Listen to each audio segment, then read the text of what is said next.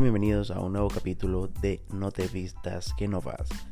Para quien no sabe, yo ayer, 19 de junio, yo estuve cumpliendo 24 años. Estuve de cumpleaños. Pero eh, yo en mi Instagram, Nelson Franceschi, me pueden seguir en mi Instagram, yo publiqué que hoy, 20 de junio, 20 eh, de junio, yo estaba de cumpleaños también. Y algunos de, mis seguidores me preguntan, pero man, ¿cómo es eso? Si tú estuviste de cumpleaños ayer, ¿por qué tú estás de cumpleaños hoy, 20 de junio? Bueno, es por una razón muy simple que se los voy a explicar a continuación.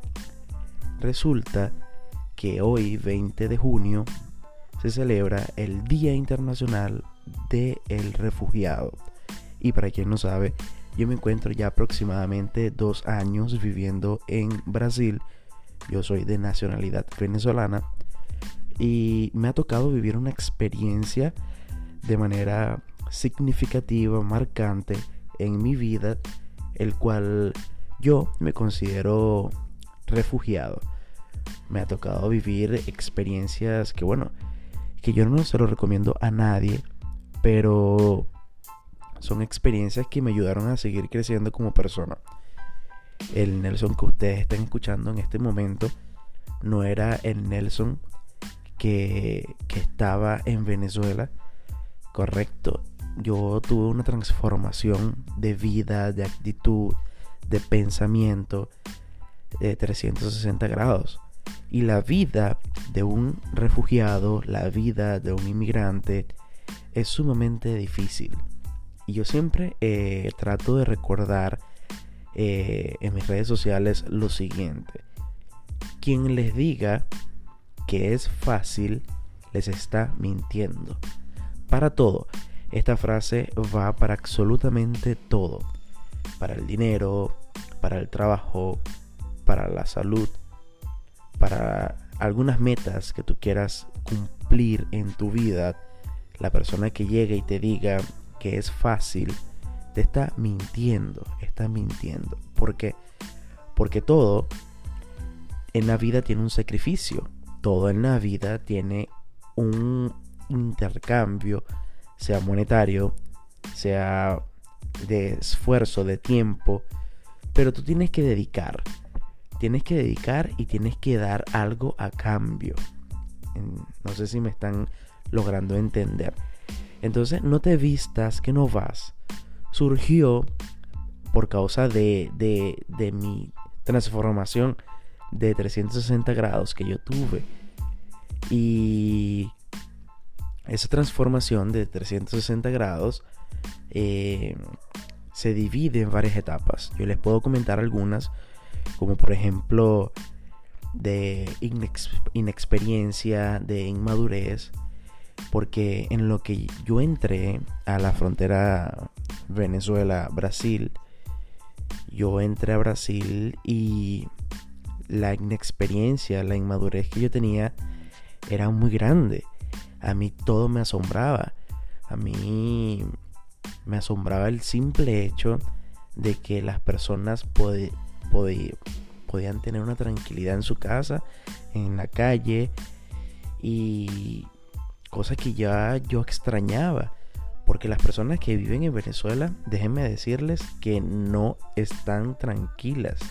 O sea, todos los días tienen más de un problema en la cabeza. Aquí, obviamente, por lógica, si tú eres padre de familia, madre de familia, eh, si tú tienes, estás en la facultad, si estás en la universidad, si tú tienes trabajo, tú obviamente vas a tener problemas siempre, todos los días. Pero en Venezuela son más de un problema que las personas viven a diario. A diario, a diario. Es increíble. El simple hecho, le voy a dar un ejemplo que, que yo viví en sangre viva.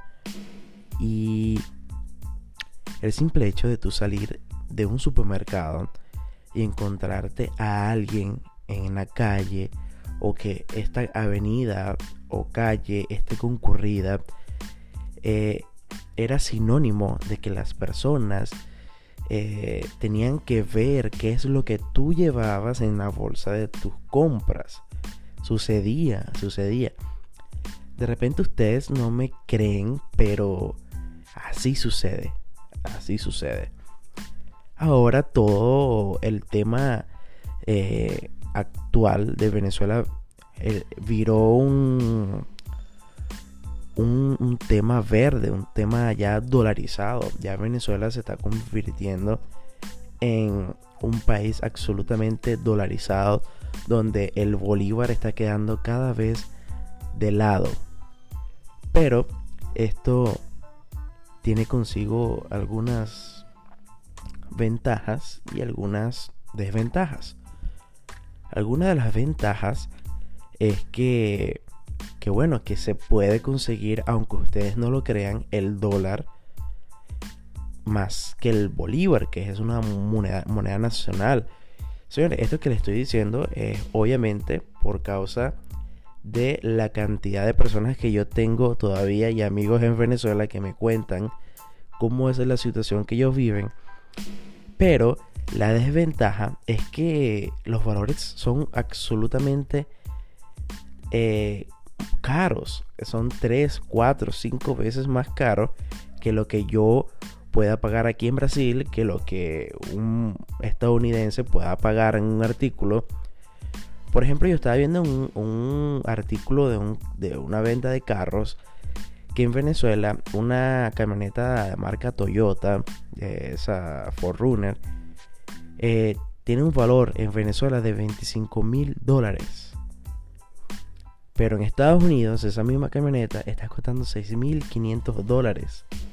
O sea, es una diferencia marcante, absurda, pero es así que se está manejando la economía. En un país donde no existe un equilibrio, en un país donde no existe una estabilidad económica. Pero eh, no era ese el tema el tema de No te vistas que no vas es de los refugiados. Para que ustedes vean por dónde se enreda solamente por hablar, hablar de Venezuela. Uno puede extenderse a unos 50.000 capítulos de No te vistas que no vas y uno nunca va a terminar de hablar del asunto. O sea, todos los días es algo nuevo. Yo digo que Venezuela eh, además de ser un país sumamente rico, bonito, yo me considero un afortunado de haber nacido en Venezuela. Venezuela se ha convertido en un circo, porque cada vez, cada día, cada mes es una historia nueva. Es un nuevo episodio, es una nueva pauta que ellos tienen eh, de, manera interna, hablando del, del, del circo en este caso. Pero Señores, eh, en la vida del inmigrante les toca vivir ese tipo de problemas. Porque Venezuela también había recibido inmigrantes. Hacía poco con eh, el mandato del presidente Hugo Chávez.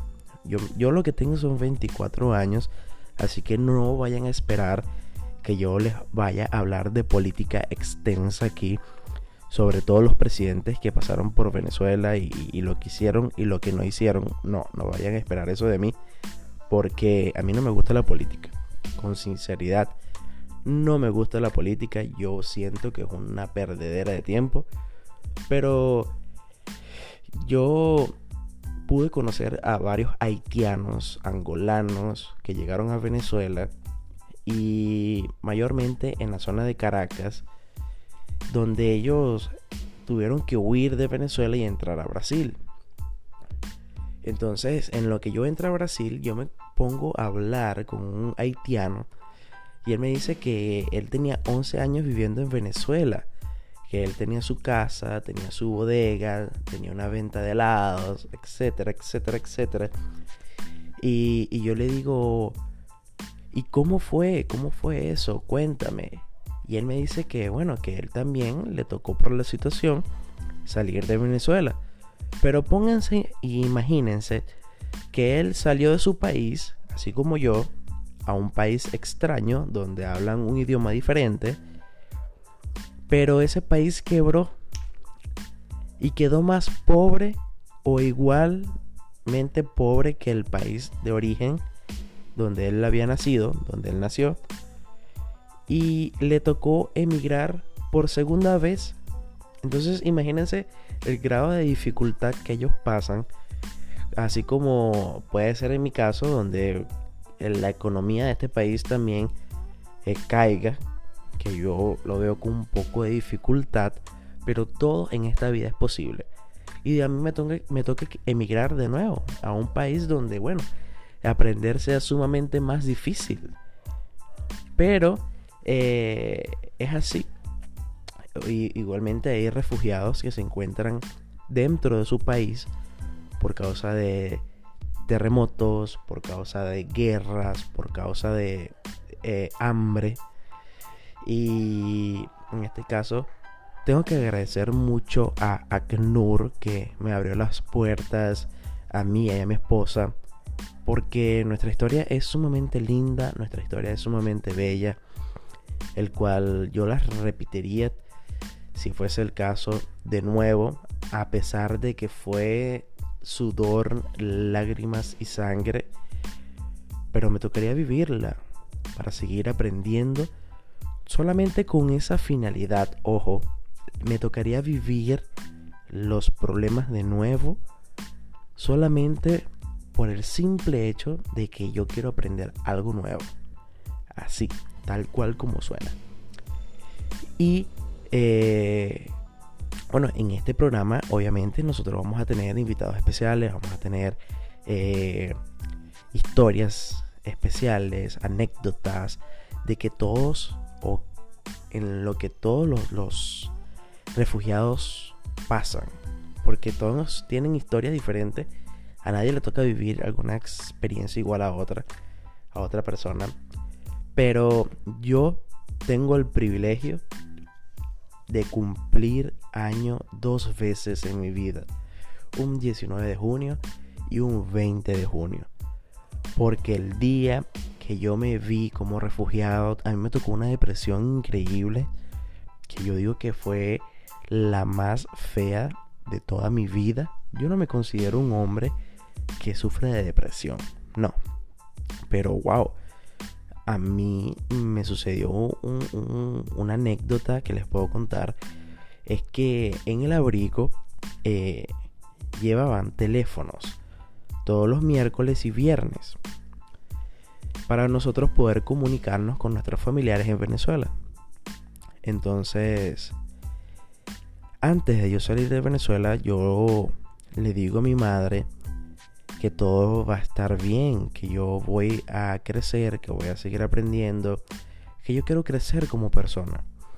Ella, por supuesto, como madre, me dice que no, que no me vaya, que a mí no me faltaba nada, etcétera, etcétera, etcétera. La misma historia de, un madre, de una madre para un hijo.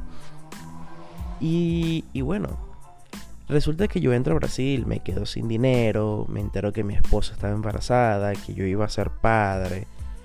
Y me veo en esa condición de yo dormir en la calle.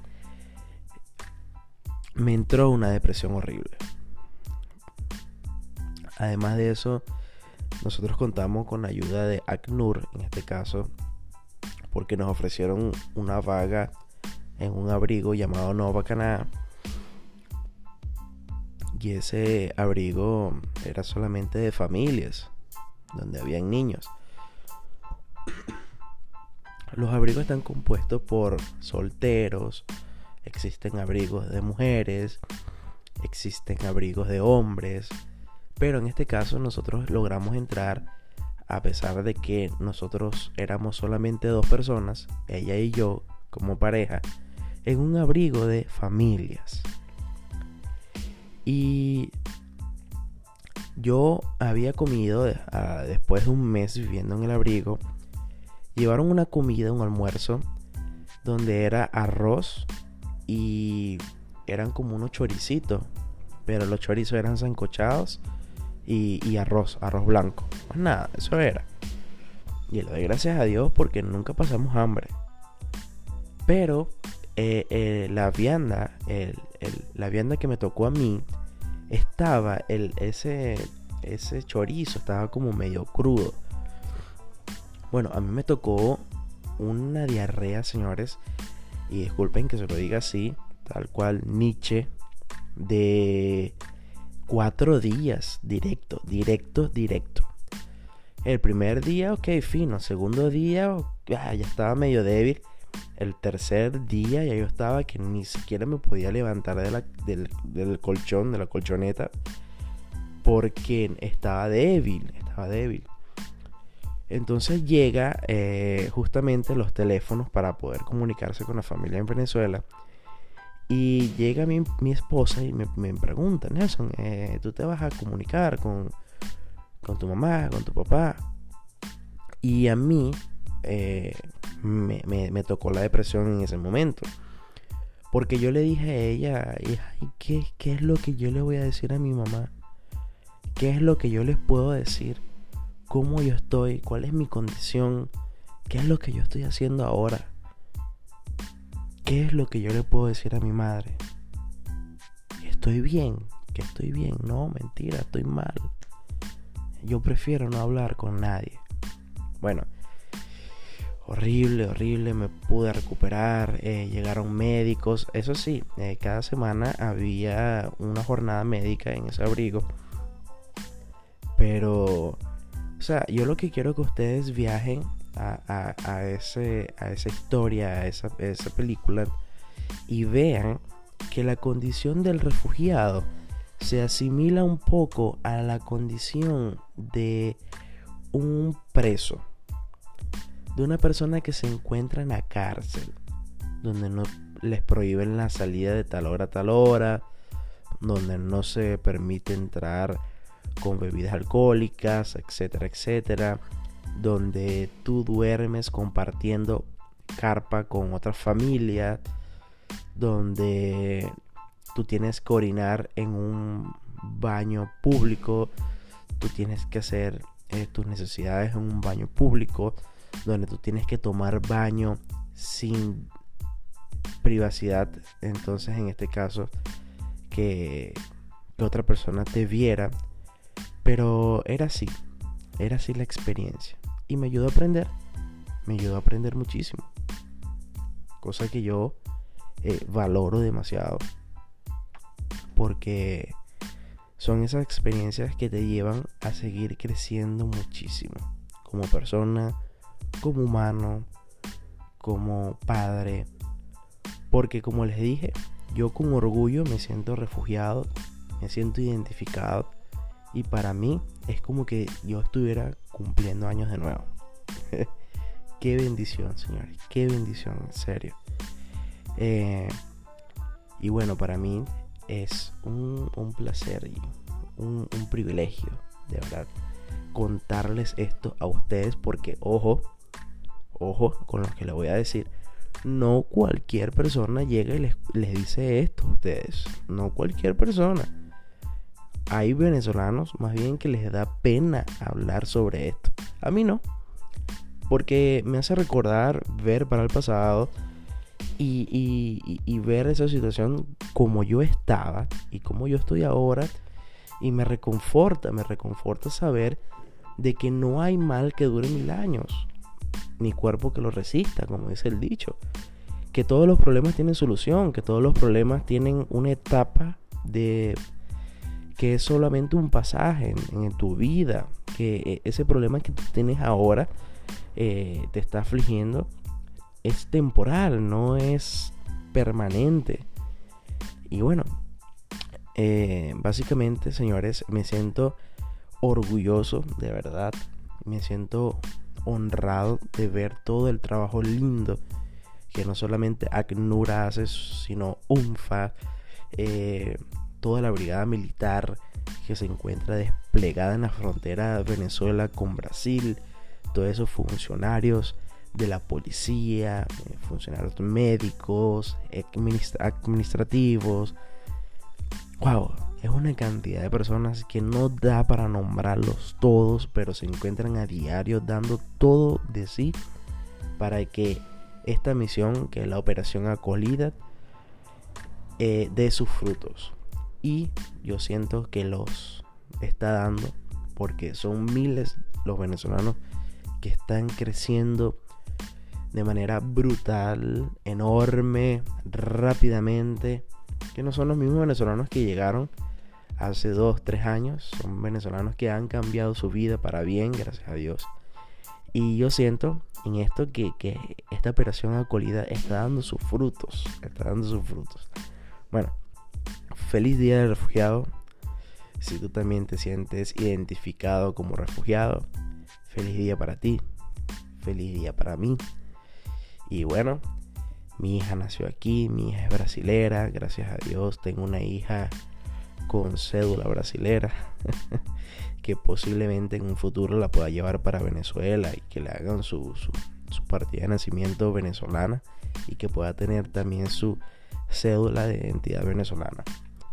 Señores, eh, me despido con un fuerte dolor en el corazón, pero sabiendo que muy pronto los volveré a ver en un próximo capítulo. Ojo, antes tienen que seguirme en mis redes sociales, tanto en Facebook, Facebook como Instagram o Twitter como Nelson Francech. Allí pueden comentar, dejar sus comentarios, comentarme cualquier foto en Instagram solamente diciendo Nelson, vengo de Spotify. Nelson, vengo de la plataforma tal donde escuché tu podcast y me sentí identificada, me, me sentí identificado contigo porque yo también le siento mucho respeto a los refugiados o yo me siento refugiado. Y de ahí yo voy a saber que son ustedes que me están escribiendo. Excelente, excelente. Me despido entonces de nuevo con un fuerte dolor en el corazón, pero sabiendo que muy pronto lo volveré a ver en un próximo capítulo. Chao.